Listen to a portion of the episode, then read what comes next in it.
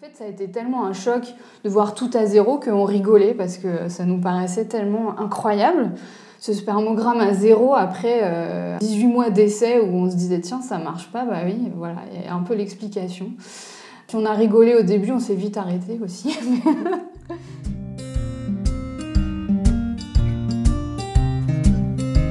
Bonjour, je suis Anne-Lise, maman et journaliste, passionnée de parentalité et co-auteur du guide pratique Avoir un enfant à 40 ans ou presque.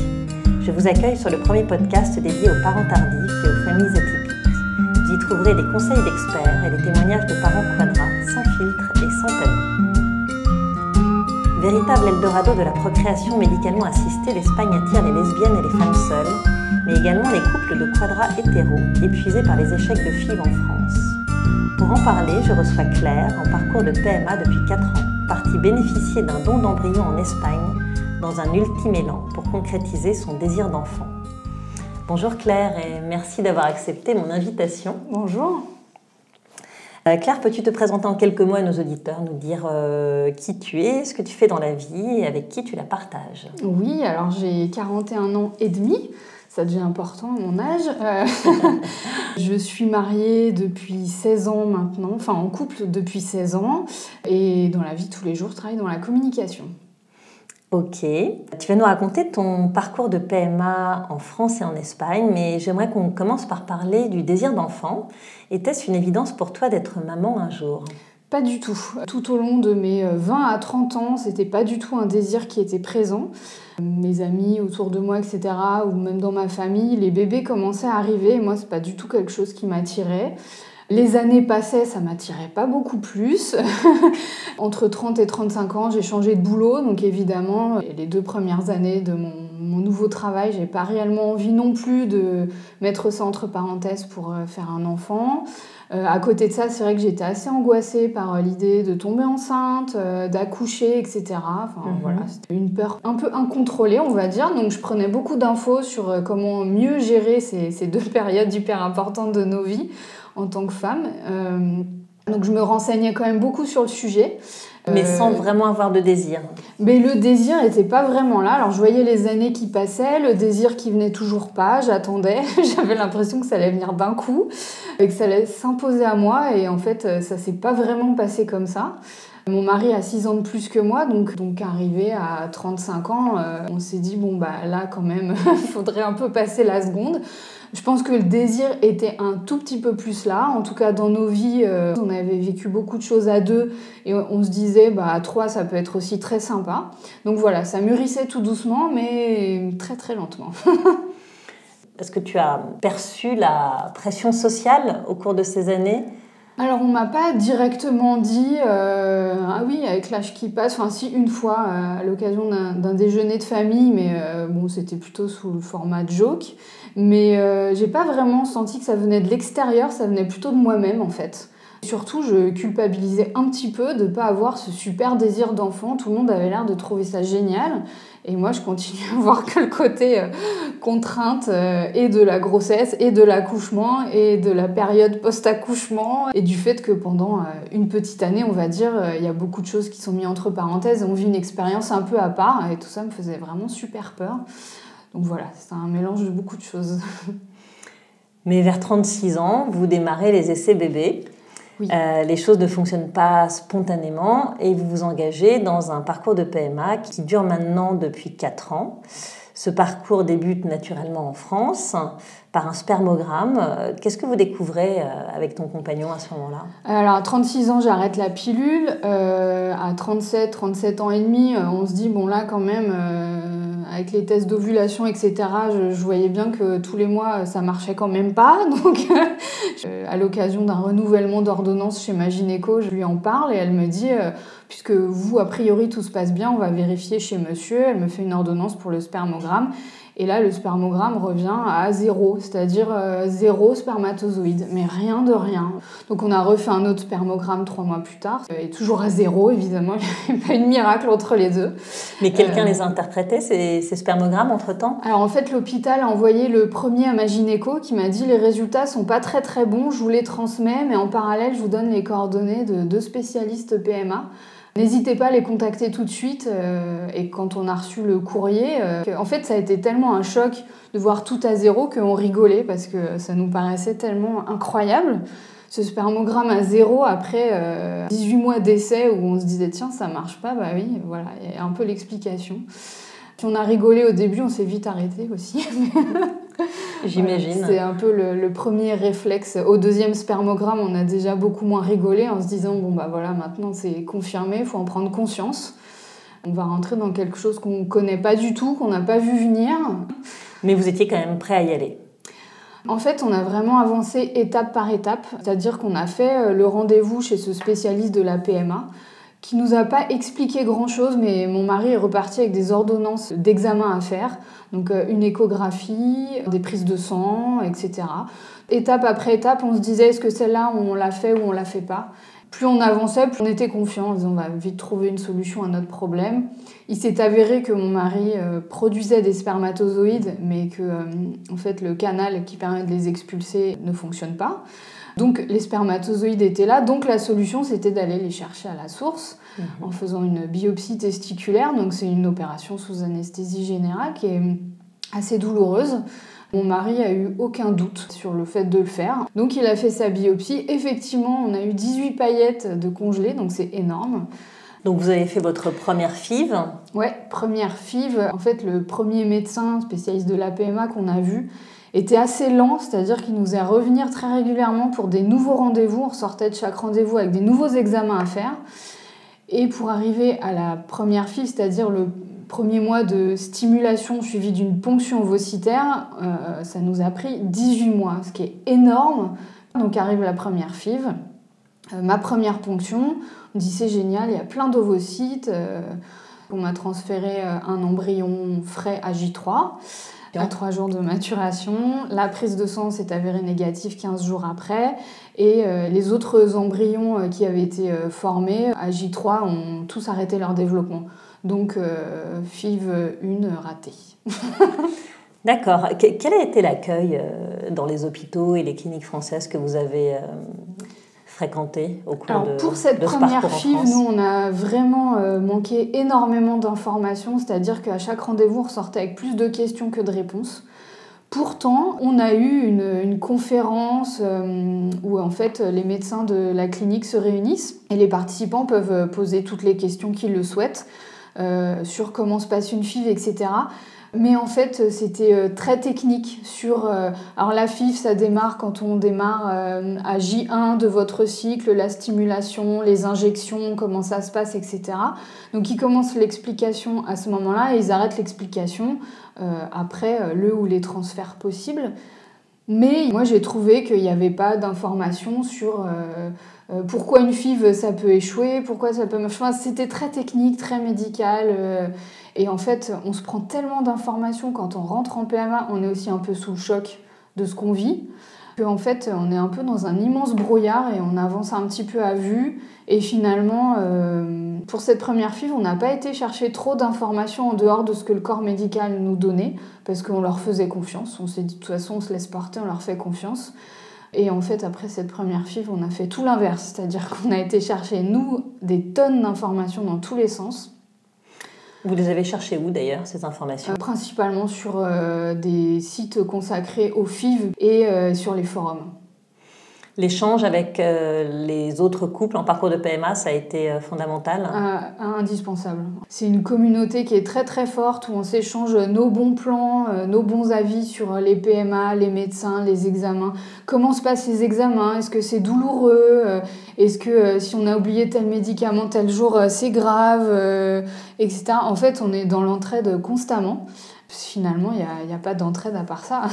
Donc, euh, Du côté euh, médecin, est-ce qu'il y a un petit peu euh, d'humanité, un peu de psychologie? Comment est-ce qu'on vous annonce les résultats? Alors le tout premier médecin, pas une once de psychologie. Il faisait même des blagues un peu douteuses en plein processus de FIV. À l'occasion d'une échographie pelvienne, il m'a dit ah, vous avez je sais plus combien de follicules en espérant qu'ils disparaissent pas d'ici la ponction. Je me suis mise à angoisser, c'était juste une mauvaise blague. Donc, enfin voilà, le genre de personnage. Je pense qu'il est temps qu'il parte à la retraite. Après, j'ai rencontré un autre médecin spécialiste de la PMA, un professeur très humain, beaucoup plus psychologue, mais qui reste vraiment dans son canal ultra technique. C'est-à-dire, euh, bon, bah, voilà votre cas, effectivement, avec l'âge que vous avez, etc., ça va être plus compliqué. Mais on a quand même des bonnes chances de réussite. Il était très positif, donc ça, ça nous mhm. a beaucoup aidé. Il a été très clair sur euh, toutes les infos qu'il nous a données. On savait où on allait avec lui. On lui faisait vraiment confiance. Mais je trouve que j'ai manqué d'informations. Par exemple, à ma première FIV, j'ai fait une première injection d'un produit euh, au point d'injection, vraiment, ça brûle, ça m'a fait une plaque rouge, etc. Enfin, j'ai vraiment stressé. Je me suis dit, mais oh, qu'est-ce qui m'arrive, etc. Donc, euh, à l'échographie suivante, j'en parle au, gynéco qui me dit, ah oui, euh, je préfère pas le dire parce que je sais que ces injections-là, elles font mal, elles sont pas très sympas, donc j'ai préféré pas le dire. Je dit, mais ça aurait été bien de prévenir parce que moi, du coup, j'ai stressé et je me suis demandé ce qui m'arrivait. Oui, c'est quand même une décision unilatérale, pas inintéressante. Donc, ça, c'était la première FIV. Et à la deuxième, après ma ponction, dans la nuit qui a suivi, j'arrivais plus à respirer, j'étais vraiment très très mal. En fait, j'ai fait une mini hyperstimulation. Et on nous dit, si vous avez des douleurs, n'hésitez pas à revenir aux urgences ou à nous appeler. Sauf que là, euh, il était 2h euh, du matin. Euh, avec la fille, ça faisait un mois que je passais un peu ma vie à l'hôpital, donc j'avais pas du tout envie d'y retourner. Puis avec mon mari, on n'était pas très lucide, on était un peu voilà, fatigué, etc. Et du coup, j'ai pas appelé l'hôpital. Le lendemain matin, j'ai réussi à dormir un peu et je respirais un peu mieux en étant assise. Je pouvais toujours pas m'allonger, mais assise, ça allait mieux. Donc je me disais, bon, ça va passer. Le rendez-vous d'après, j'en parle au gynéco en disant mais j'ai eu des douleurs partout, au thorax, etc. Il m'a dit c'est normal, le traitement était très fort. Euh, bah, j'aurais bien aimé être prévenue avant, mm. en fait. Voilà. Et en fait, c'est des choses qui arrivent à tout le monde. Et sur les forums, on voit sans arrêt des questions euh, de femmes, euh, enfin c'est plutôt les femmes qui sont sur les forums d'ailleurs, il y a très peu d'hommes, euh, en PMA et, qui demandent ça me fait ça, est-ce que c'est normal? J'ai pas eu le temps de poser telle question au dernier rendez-vous, mon prochain est que dans trois semaines, est-ce que vous pouvez me dire si vous avez déjà vécu ce cas-là, etc. Mmh. Donc un manque d'informations basiques en fait sur la façon dont peut se dérouler le traitement et les conséquences que peut avoir la stimulation. Oui, alors les conséquences, c'est un très bon sujet. Euh, parce qu'on lit un peu tout et n'importe quoi sur les conséquences des doses hormonales euh, qu'on ingère, que ce soit enfin, sous différentes formes, médicaments, injections, etc., ovules. Et pour le coup, c'est un sujet qui n'a jamais été abordé par les médecins. Jamais, jamais. Jamais on t'a dit vous risquez d'avoir des nausées, vous allez peut-être gonfler, prendre du poids, etc. Jamais. Jamais. Non. Parce qu'on suppose que tu vas aller te renseigner sur les forums peut-être ou... Je pense que c'est pas le côté euh, technique. En fait, ils se sentent pas concernés par ça. En fait, ils ont une mission, c'est de faire en sorte que euh, la PMA réussisse. Et euh, tout ce qui est ressenti, aspect psychologique, c'est des sujets qui balayent un peu d'un revers de main. Alors ok, c'est des très bons techniciens, ils ont fait médecine, ils maîtrisent leur sujet, etc. Mais nous, en face, c'est pas des sujets anodins. C'est toujours un peu perturbant. À aucun moment on t'a proposé d'aller voir un psy? Non. Après, euh, je sais que le deuxième médecin que j'ai été voir l'a proposé à plusieurs personnes que j'ai croisées sur les forums. J'en ai pas ressenti le besoin non plus, donc hmm. c'était peut-être le contexte qui faisait que j'en avais pas besoin. Mais en tout cas, c'est des options qui sont de plus en plus euh, proposées euh, quand même par les médecins. Ça les décharge du coup de cette prise en charge un peu psychologique. Donc en France, tu vis deux échecs de FIV. Ouais. C'est ça À quel moment tu te dis euh, allons voir ce qui se passe à l'étranger, peut-être qu'il y a une solution pour nous? Après l'échec de la FIV 2 et les fortes douleurs que j'ai eues qui nous ont fait vraiment très peur avec mon mari, on a quand même eu trois embryons à cinq jours de développement. Donc euh, on a eu trois transferts, trois chances que ça marche et qui n'ont pas marché. Et là, on était épuisés, donc on a fait un break en se disant on fait un break à durée indéterminée et on voit si on met fin au break, euh, au break de PMA euh, à un moment donné ou à un autre, ou pas. Ou si on, reste comme ça et on essaye de faire notre deuil euh, d'enfant. donc pendant six mois, on n'a plus du tout abordé le sujet. Et puis à un moment donné, moi j'ai eu envie de retourner sur les forums, voir euh, ce que devenaient les filles que j'avais croisées quelques mois avant, euh, et de, de, sujet de discussion en sujet de discussion. Euh, en fait, si je suis retournée sur les forums, je pense que plus ou moins consciemment l'envie était là de, de retenter quelque chose. Sauf qu'après quatre transferts négatifs, j'étais euh, intimement convaincue que, euh, en fait, avec mes ovocytes, j'arriverais plus à rien. Mhm. Même si au départ, l'infertilité vient de mon mari. Avec les années qui sont passées, je crois que les choses. Enfin, je, ne vais pas dire de bêtises, j'ai pas les pourcentages de réussite en tête, mais quand on passe 38 ans et encore plus quand on passe 40 ans, les, les réussites de FIV, c'est des pourcentages qui sont très très bas. Je, je crois que c'est autour de 5% de, de, réussite, de chances de réussite euh, pour des FIV au-delà de, 40 ans. donc quand on sait ce que ça implique, euh, tout un processus de FIV pour avoir 5% de chances de réussite, euh, vraiment, c'était compliqué pour moi psychologiquement de me dire on recommence. Les autres solutions qui existaient, bah, le don d'ovocytes à l'étranger. Alors c'est une vraie question, c'est-à-dire renoncer à son patrimoine génétique pour fonder sa famille, sachant que euh, mon mari a ses paillettes congelées en France. je ne savais pas du tout non plus comment lui allait réagir à, cette solution-là. Moi, au bout de euh, trois ans de PMA, ça me semblait être une solution euh, envisageable, sachant qu'au tout départ, quand on a appris l'infertilité de mon mari, tout de suite, on s'est dit de toute façon, le don de sperme, on n'ira pas, c'est pas pour nous, donc mais voilà, après. On chemine en fait, hein, c'est ça. Énormément, énormément. Ça. Euh, donc j'aborde le sujet avec mon mari en lui disant bah, il y a des solutions euh, à l'étranger. Euh, le don d'ovocytes, sachant que tes paillettes sont congelées en France, on ne va pas les transporter. donc la solution, ce serait le double don, don d'ovocytes, don de spermatozoïdes. Et en fait, je crois qu'il était assez soulagé que je réaborde le sujet et que je lui repropose une autre tentative où en plus euh, il n'y aurait pas ce risque pour moi médical euh, d'une nouvelle ponction et de nouvelles euh, douleurs, etc. Donc on a fait ce deuil-là, finalement. Assez facilement au bout de trois ans et demi. Alors, je je sais pas si c'est assez facilement. Non, mais, c'est un cheminement assez, assez naturel, en fait. Oui, en fait, oui. Ça ne nous a pas posé de questions métaphysiques. Une fois que la solution était sous nos yeux, on s'est dit, bien sûr, on va le tenter. Alors, avant de, rentrer dans le détail de ton parcours en Espagne, euh, est-ce que vous avez pensé à l'adoption? Oui, euh, alors on a pensé à l'adoption euh, dès qu'on a appris l'infertilité de mon mari, en fait. Au début de la trentaine, l'angoisse d'être enceinte, d'accoucher, etc., était très très présente. Donc j'en discutais avec mon mari. Euh, et à ce moment-là, on avait évoqué euh, la possibilité d'adopter et on trouvait que euh, bah, c'était un geste qui était vraiment super d'accueillir un enfant qui avait peut-être eu un parcours chaotique en début de vie. On s'était dit on pourrait être de chouettes parents et c'est vrai que ça pourrait être une super aventure, etc.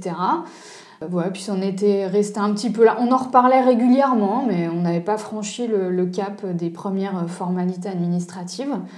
Et du coup, quand on a appris son infertilité, on s'est dit, bah, c'est peut-être un signe, c'est peut-être que l'adoption, on en a parlé, euh, voilà, ça nous revient là. Donc euh, là, on n'a pas hésité. On a fait les premières formalités administratives jusqu'à la journée d'information qui est organisée par le département, il me semble.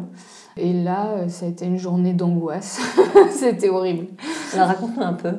Qu'est-ce qu'on vous dit euh, au cours de la journée euh, d'information pour l'adoption? On nous matraque à quel point l'adoption est quelque chose d'horrible. L'après-midi, sur 3 euh, ou 4 heures d'intervention, pendant 2 heures ou 2 heures et demie, il y a une médecin qui est venue lister toutes les maladies potentielles qu'un enfant adopté pourrait avoir ou pourrait développer.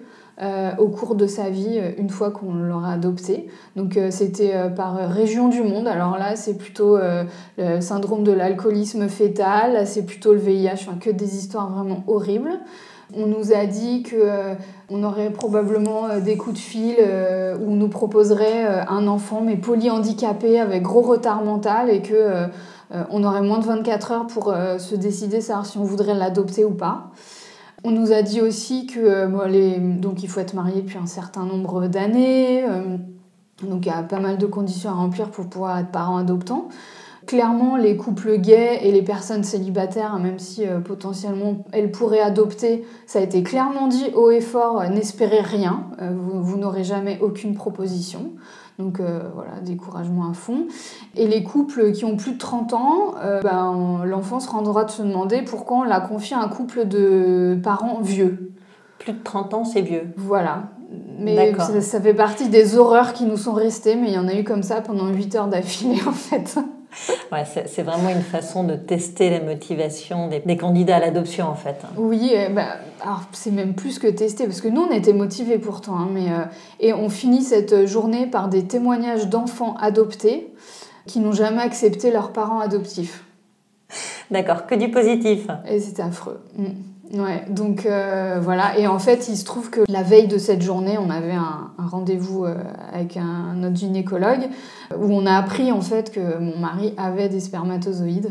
Donc les deux choses se sont un peu télescopées. Et, mmh. euh, et c'est pour ça que vous vous êtes engagé vers la PMA. Exactement. Et que plus le temps passait et plus on se disait, mais l'adoption ne va pas être capable de, d'affronter des gens comme on a affronté sur une journée pendant plusieurs mois pour monter notre dossier, etc. Non. Et puis sachant qu'il y a aussi un côté factuel, pour le coup c'est plutôt une bonne nouvelle, mais il y a de moins en moins d'enfants à adopter en France et il y a de moins en moins d'enfants adoptés dans le monde.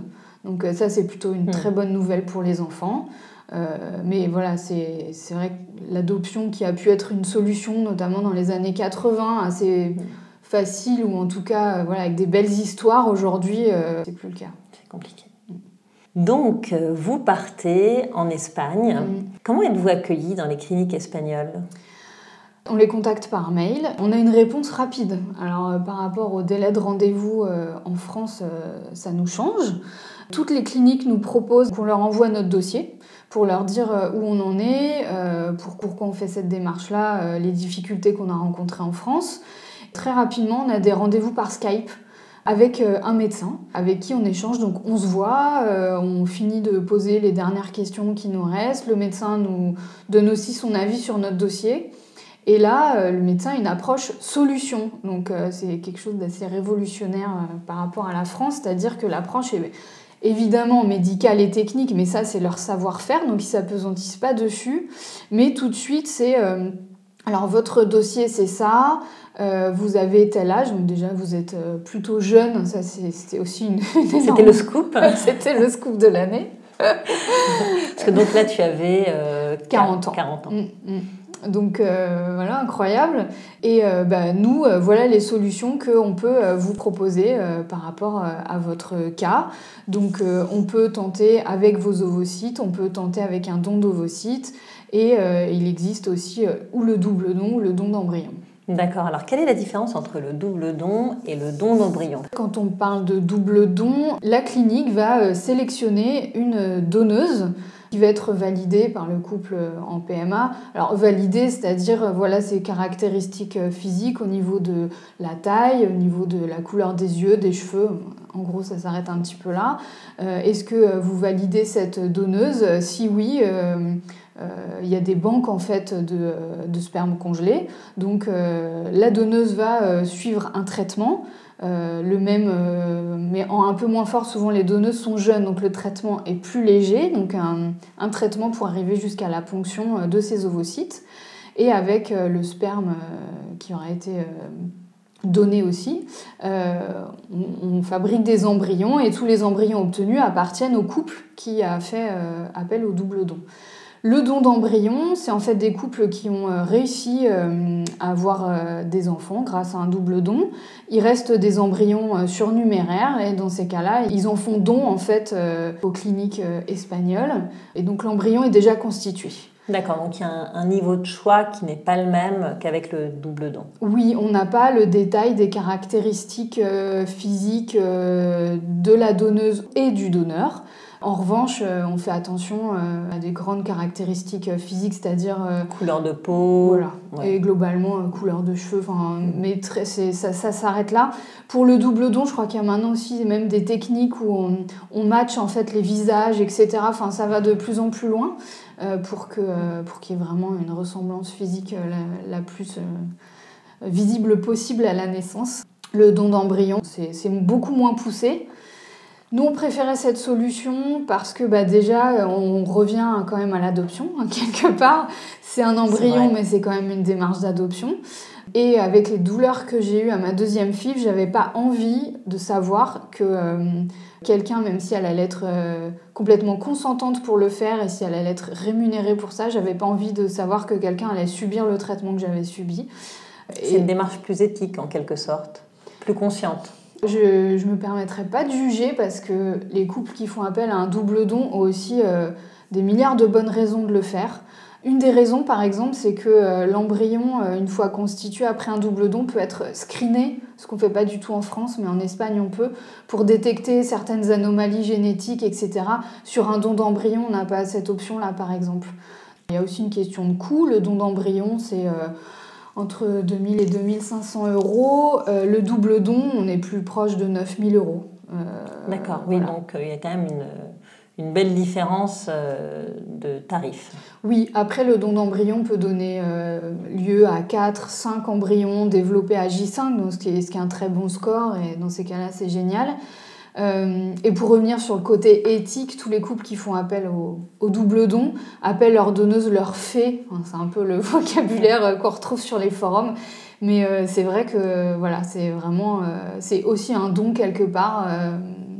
c'est de l'entraide. Hmm, bien sûr, oui, c'est de la solidarité dans hmm. tous les cas. Hmm. D'accord. Et alors, comment s'est passé ce premier don d'embryon? Alors sur euh, la prise en charge, le côté médical, technique et euh, tout ce qui est euh, psychologique, ça s'est très bien passé. Pour nous, ça s'est soldé par un échec. Mais c'est vrai que on a été beaucoup moins entre guillemets traumatisés que par nos échecs en France. On a eu l'impression d'être beaucoup plus entourés. Par exemple, à ma première FIV, après notre premier échec, on n'a plus jamais entendu parler du médecin qui nous avait suivis pendant 18 mois. Là, on a envoyé un mail pour dire à la clinique espagnole euh, le résultat de la prise de sang est négatif. Tout de suite, dans l'après-midi, on nous a proposé des dates pour un rendez-vous de débrief avec le médecin. Donc rien que ça, euh, mmh. psychologiquement, ça fait un bien fou. Euh, je pense que c'est pas grand-chose non plus pour le médecin. Mais pour nous, ça veut dire que ça s'arrête pas brutalement, qu'il peut y avoir des suites. Donc c'est moins vécu comme un, comme un énorme échec, même si c'en est un quelque part. Oui, bien sûr. Euh, on parlait du coût tout à l'heure. Est-ce qu'il y a des examens qui sont pris en charge euh, par l'assurance maladie en France quand on fait un protocole médical euh, à l'étranger? Oui, alors quand on a le 100% prise en charge pour infertilité en France, tout ce qui est fait en France, donc les échographies de contrôle, les prises de sang, tous les médicaments qui sont achetés pour la femme qui appartient au couple infertile, hein, puisque mon mari n'a pas eu grand-chose de remboursé lui de son côté, mais euh, pour la femme en tout cas c'est bien pris en charge, à part les dépassements d'honoraires des médecins, mais euh, en tout cas les médicaments, les traitements pour une FIV euh, coûtent vraiment très très cher. Les injections, une boîte d'injections ça peut monter à 900 euros, donc tout ça on n'avance même pas l'argent. Donc qu'on fasse notre FIV en France ou à l'étranger, ça c'est pris en charge. Mhm. Après, quand on va faire euh, donc euh, nous notre transfert d'embryon à l'étranger, la sécurité sociale française rembourse euh, une partie de l'argent qu'on verse à la clinique espagnole je crois que pour un non-embryon, c'est dans les 500 euros. À revérifier, mais euh, il y a une partie qui est prise en oui, charge. c'est quand même une participation intéressante euh, sur un coût de 2000 euros, en, sachant qu'il faut quand même rajouter l'hébergement, l'avion. Oui, alors il y a une partie des billets d'avion aussi qui sont pris en charge, puisqu'on doit les déclarer et montrer les factures euh, des billets d'avion. L'hébergement, en revanche, n'est pas pris en charge. Ça, c'est pour le transfert. Et pour euh, le double don ou pour des FIV à l'étranger, euh, je crois que le taux de remboursement de la sécurité sociale, c'est à hauteur de 1500 euros.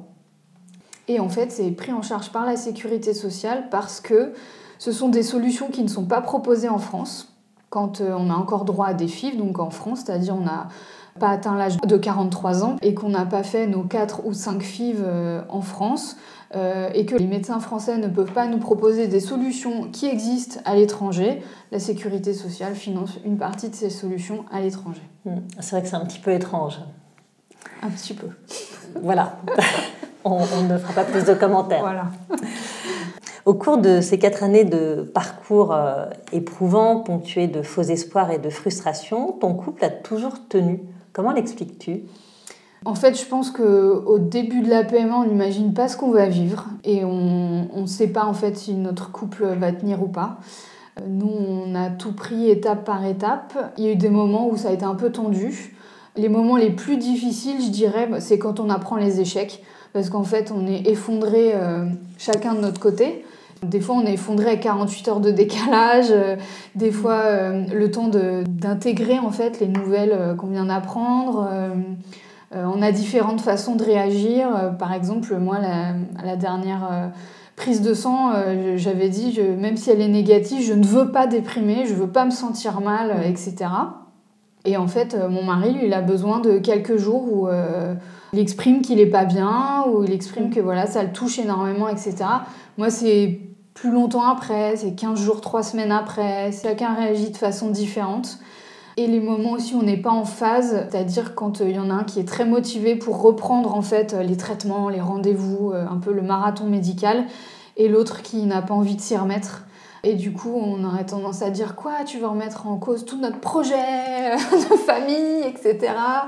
Euh... Ouais, c'est pas facile d'accepter euh, euh, les humeurs de, l'autre dans un parcours aussi compliqué. Hein. Ouais, et puis surtout aussi long. Là, au bout de 4 ans de PMA, il y a moins de tension qu'au début. Parce qu'en fait, on a déjà surmonté beaucoup de choses. Donc, euh, je pense qu'on on est convaincu qu'on peut continuer à surmonter des choses. En fait, ça va vraiment chercher euh, beaucoup de choses très très au fond de nous-mêmes. Moi, je pense que personnellement, j'ai beaucoup changé. Euh, j'accorde moins d'importance à beaucoup de choses qui me paraissaient hyper importantes il y a 4 ans et aujourd'hui, je relativise énormément. Je, je, vois les choses vraiment avec un œil très très différent.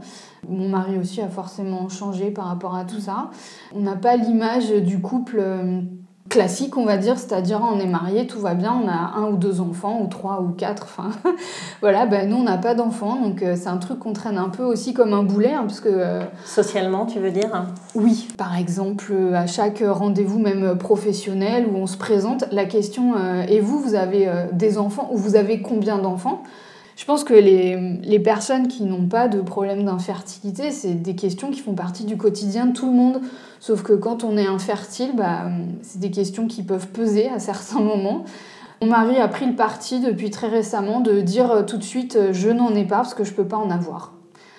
Moi, j'ai pas envie. Ce qui permet de couper court à tout un tas de questions.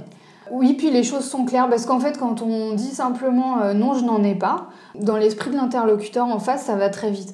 Ah, euh, il ou elle n'en a pas, est-ce que c'est parce qu'il euh, il n'en veut pas, ou parce qu'il ne peut pas en avoir, ou parce qu'il est en plein divorce, ou enfin, voilà, mais c'est naturel. Enfin, bien sûr, bien sûr. du coup, lui a choisi de, de l'annoncer comme ça. Moi, je préfère pas en parler, donc voilà, je, je n'en ai pas. Et du coup, c'est vrai que ça nous place un petit peu à côté de la société. Euh, quand on part en vacances, on va pas euh, dans des clubs euh, kids-friendly parce que c'est compliqué. les fêtes de Noël, c'est compliqué, surtout quand dans la famille, on nous dit bon, cette année, les cadeaux, c'est que pour les enfants, parce que Noël, c'est avant tout pour les enfants. Ok, donc on aurait bien aimé un peu plus de bienveillance, mais ok, on va le vivre comme ça alors. alors, alors justement, euh, puisque tu parles de la famille, comment a réagi euh, votre entourage, euh, famille, amis, boulot, à l'annonce de votre projet bébé et de vos difficultés, si vous en avez parlé? Alors en fait, on a parlé de nos projets bébés uniquement quand on a appris nos difficultés. Avant, on le gardait pour nous. Quand même quelque chose d'assez intime. Enfin, à deux, trois exceptions près, personne n'était au courant. Nos parents hein, respectifs ont été quand même très embêtés pour nous, euh, surtout que eux-mêmes n'avaient pas eu de soucis pour avoir des enfants, donc c'est jamais une bonne nouvelle. Alors la première FIV, on a beaucoup informé tout le monde sur euh, ce qu'on vivait. nous, on était aussi en pleine phase de découverte. Et puis à la FIV numéro 2, on a déjà beaucoup moins parlé parce que finalement, c'est assez épuisant de communiquer des informations à tout le monde de aussi gérer quand on a une mauvaise nouvelle à donner, le feedback, etc. C'est assez lourd. Et puis après, les gens qui nous demandent aussi des nouvelles régulièrement, c'est hyper sympa, ça part aussi d'une très bonne intention. Mais en fait, nous, entre, euh, entre deux filles, on a toujours des examens, on a toujours des échéances, voilà. Et si on nous pose la question le lendemain d'un examen où justement on soupçonne qu'il y a un truc qui marche moins bien que d'habitude, ou on le prend pas bien, on n'a pas envie d'en parler, ça nous remet face en fait aussi à nos échecs, euh, voilà. Donc finalement, on a prévenu tout le monde qu'on allait arrêter d'en parler. Qu'on leur en parlera le jour où on aurait éventuellement une bonne nouvelle à annoncer, mais qu'en attendant, on, on passait tout sous silence. Et pour le coup, ça nous va bien comme ça. D'accord. Oui, par exemple, vous n'avez pas parlé de votre projet espagnol. Très peu. Euh, les, gens qui sont au courant, ça se compte. Euh, ouais, S'il y a 6-7 personnes, famille, amis euh, confondues, c'est le bout du monde. en fait, on a beau expliquer à l'entourage les subtilités entre insémination, FIV, double don, don d'ovocytes, don d'embryon, etc. Enfin, c'est des notions quand on n'est pas dedans qui sont un peu compliquées aussi à appréhender. Et en plus, si jamais l'aventure espagnole aboutit et qu'on arrive enfin à avoir un enfant. Cet enfant sera donc né d'un double don, on ne connaîtra pas son patrimoine génétique, on va lui expliquer son histoire, euh, mais on veut que ça vienne de nous, on veut que ce soit à notre rythme, avec nos mots à nous et à notre façon, et pas que ça fuite euh, un peu comme un secret de famille euh, un jour ou un autre. Et en plus, cette histoire-là, elle va appartenir d'abord à cet enfant avant d'appartenir aux autres membres de la famille. Donc on s'est dit que le meilleur moyen de maîtriser tout ça, c'était de ne pas en parler. Hmm. Aujourd'hui, est-ce que tu te sens euh, totalement prête à être mère et comment est-ce que tu envisages cette maternité tardive? Eh ben aujourd'hui, oui. aujourd'hui, depuis un an, un an et demi, je me sens enfin super prête à tout vivre. Euh, la grossesse, l'accouchement, tout ça. Je pense que euh, j'avais vraiment besoin de maturité. Euh, voilà, moi je pense que j'étais très très prête à, être enceinte, à devenir maman à 39 ou 40 ans. Peut-être que la PMA m'a permis aussi d'avoir de, ces années-là supplémentaires que j'aurais pas eu autrement. mais oui, là aujourd'hui, c'est un vrai désir, c'est une vraie envie. On se pose plus du tout de questions par rapport à ça. La question qui se pose aujourd'hui, c'est euh, c'est à quel moment en fait on va vraiment euh, être euh, arrivé au bout du bout et à saturation et à quel moment on va se dire bon bah voilà maintenant on arrête on, estime qu'on a tout fait et que et on finit de faire notre deuil qui, qui, qui, en fait se fait au fur et à mesure des échecs. Mmh, bien sûr. Est-ce que tu crains la fatigue euh, et les nuits courtes quand tu te projettes euh, en tant que maman? Pas du tout. Alors, c'est plus du tout un sujet. C'est pas du tout euh, En fait, ça paraît complètement anecdotique ah, par rapport à ce que vous ah vivez actuellement. Ah et puis, par rapport aux nuits courtes, quand on doit se lever à 5 heures du matin parce qu'on doit aller faire une prise de sang, une échographie, avant d'enchaîner avec sa journée de boulot, etc., bon, finalement, c'est pas grand-chose. Et euh, est-ce que tu penses que la maturité euh, est un atout pour devenir maman? Ben, J'en suis de plus en plus convaincue. Déjà, moi, je savais que j'étais pas prête à 30 ans, j'étais pas vraiment prête à 35. Après, je dois dire aussi que la première fois qu'on a parlé du sujet de la parentalité tardive, tu lançais une étude sur euh, les parents de 40 ans et au-delà. Bah, nous, on venait, en gros, je crois qu'on on était en plein début de notre infertilité. Euh, et on se posait aussi évidemment la question de l'âge. Le fait que ça devienne un sujet qui était traité euh, euh, sur les blogs, etc., m'a beaucoup rassurée. Je me mhm. suis dit, si ça devient un sujet, c'est que c'est un vrai sujet de société. Je ne suis pas toute seule dans ce cas.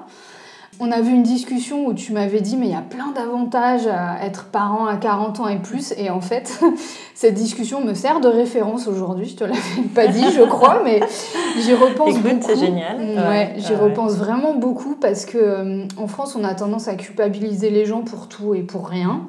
Et moi, j'ai beaucoup culpabilisé quand euh, j'ai appris euh, notre infertilité de couple en me disant j'aurais pu me réveiller avant, j'en serais pas là, etc., etc. Sauf que la vie n'est pas si carrée que ça. Euh, absolument. Et, c'est vraiment toi qui m'as fait ouvrir les yeux sur euh, tous les avantages à avoir un enfant mm. plus tardivement.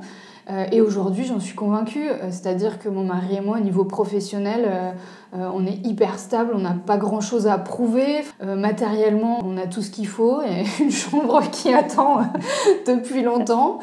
On sait qui on est, euh, encore plus après ce parcours de PMA. Euh, on sait ce qu'on aime au quotidien, on sait que nos bases sont solides, que notre couple est solide. Et on n'a jamais été aussi prêt en fait Mm. à, à fonder notre famille. Bien sûr, et vous ne vivrez pas dans la frustration des sorties, des soirées, euh, comme on peut le vivre à 30 ans. hein, parce Mm, que... Pas du tout, non, non, je pense que là on a vécu tout ce qu'on voulait vivre. Euh, on serait ravis de se poser un petit peu pour euh, voilà, des dimanches tranquilles à la maison à trois, euh, sans aucun problème. Est-ce que vous vous posez des questions par rapport à l'âge Est-ce que parfois vous faites euh, des petits calculs Alors donc là, aujourd'hui, on a 40 ans passés.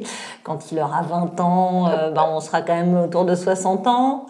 Euh, ou est-ce que ça aussi, c'est c'est pas vraiment un sujet parce que c'est pas le moment et Alors là, je, je pense que c'est c'est avant tout un- une question et un problème des couples fertiles. Euh, quand on est infertile, l'âge, malheureusement, c'est pas le centre du problème. Je me suis posé des questions euh, plus par rapport au, regard qu'on pourrait avoir sur euh, l'enfant si on va le chercher à la sortie de l'école et que vraiment, par rapport aux autres parents, on fait très très vieux. Euh, J'ai la chance de faire euh, plus jeune que mon âge. je confirme aux auditeurs qui ne peuvent pas nous voir, mais effectivement, on n'a pas l'impression que tu as passé 40 ans. Voilà, donc j'ai cette chance-là, donc je me dis, euh, voilà, un peu, un peu maquillée, ça devrait passer, on verra rien. Moi, je me pose pas beaucoup de questions par rapport à ça. Euh, mon mari a 6 ans de plus que moi, et lui, pour le coup, euh, voit approcher en fait plutôt le- la cinquantaine, et lui se, se dit très souvent, euh, je suis peut-être trop vieux aujourd'hui pour avoir un enfant. Enfin, en fait, c'est des réflexions qui reviennent quand on est en pause de PMA, finalement. Quand on les est- moments où on a un peu le temps de réfléchir et de se concentrer sur autre chose que sur euh, le Mm. protocole, les échéances, euh, les examens, etc. Exactement. Après, je me dis aussi que c'est peut-être euh, un moyen euh, pour lui aussi d'avancer dans son propre deuil, euh, de se dire que bon, finalement, voilà, le temps passe, qu'on est toujours très bien aujourd'hui euh, dans notre couple, etc. Et que finalement, euh, l'âge aidant, peut-être que c'est le moment ou peut-être d'arrêter, ou dans six mois, ou dans huit mois. Mais euh, voilà, c'est beaucoup plus une question pour lui finalement que pour moi. Alors que je trouve que bah, la société, comme euh, sur beaucoup de sujets, en met beaucoup plus sur les épaules de la femme que de l'homme. Mais... Mm, absolument. Mm. Ok, est-ce que tu as quelque chose à rajouter ou éventuellement un conseil à donner avec le, recul que tu as sur ton parcours euh Un conseil, c'est difficile parce qu'on a tous des parcours tellement différents que euh, ce serait présomptueux. Euh, a un truc, je pense, qui nous a un peu sauvés avec mon mari, c'est que quand on a pris la décision plusieurs fois de faire des pauses de PMA, on les a vraiment faites. Et on s'est dit, tant pis pour le temps qui passe. Moi, j'ai vraiment l'impression que j'ai quand même une horloge qui me tourne autour de la tête euh, tous les jours qui passent. On a fait ces pauses et elles étaient vraiment nécessaires et on le regrette pas du tout. Même si à un moment donné, on a pris six mois de pause. Euh, Entre-temps, on a déménagé, on a acheté une maison, on a emménagé. On se sent beaucoup mieux après et c'était vraiment nécessaire aussi d'arrêter de parler euh, PMA un jour sur deux ou à chaque fois qu'on voyait un enfant.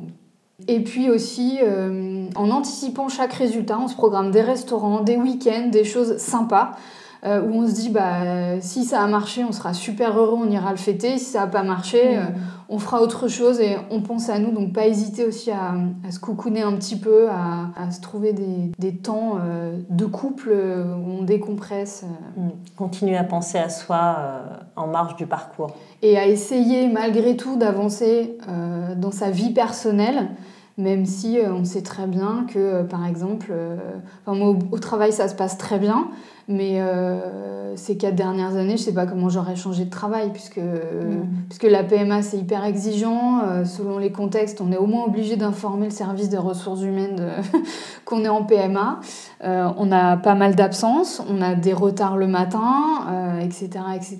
Tout ça, ça se voit. Donc, euh, quand on est en prise de poste, c'est très délicat. Euh, et quand on arrive à la quarantaine, on n'a pas un an ou deux ans à, à mettre de côté en- pour changer de travail. Mais malgré tout, euh, j'ai croisé des, des femmes sur les forums qui changeaient de boulot en plein parcours de PMA et en fait, c'est elles qui ont raison. Donc euh, voilà, essayer de continuer quand même à avancer, de pas tout mettre entre parenthèses euh, en attendant que ça aboutisse parce qu'il y a des parcours qui vont très vite. Et il y en a qui durent des années. Nous, on a 4 ans, mais je sais qu'il y a des parcours qui durent 6 ans, 7 ans, 8 ans. Et on ne peut pas arrêter de vivre pendant autant d'années. Oui, bien sûr. Ce sera le mot de la fin. Merci Claire pour ton témoignage fort et sincère et cette plongée au cœur de ton parcours de PMA. Ton récit nous montre l'importance d'être à la fois dans la détermination et la résilience et qu'il est essentiel de cheminer et d'envisager toutes les options quand on veut devenir parent. Merci à vous, chers auditeurs et auditrices, de nous avoir écoutés. J'espère que ce podcast vous a intéressé, qu'il vous a inspiré et peut-être même déculpabilisé. Pour poursuivre les échanges et la discussion, je vous invite à nous rejoindre sur notre compte Instagram. Et si vous souhaitez soutenir notre podcast, n'hésitez pas à déposer quelques étoiles sur Apple Podcast et surtout à le partager au plus grand nombre. À très bientôt sur Avoir un enfant à 40 ans.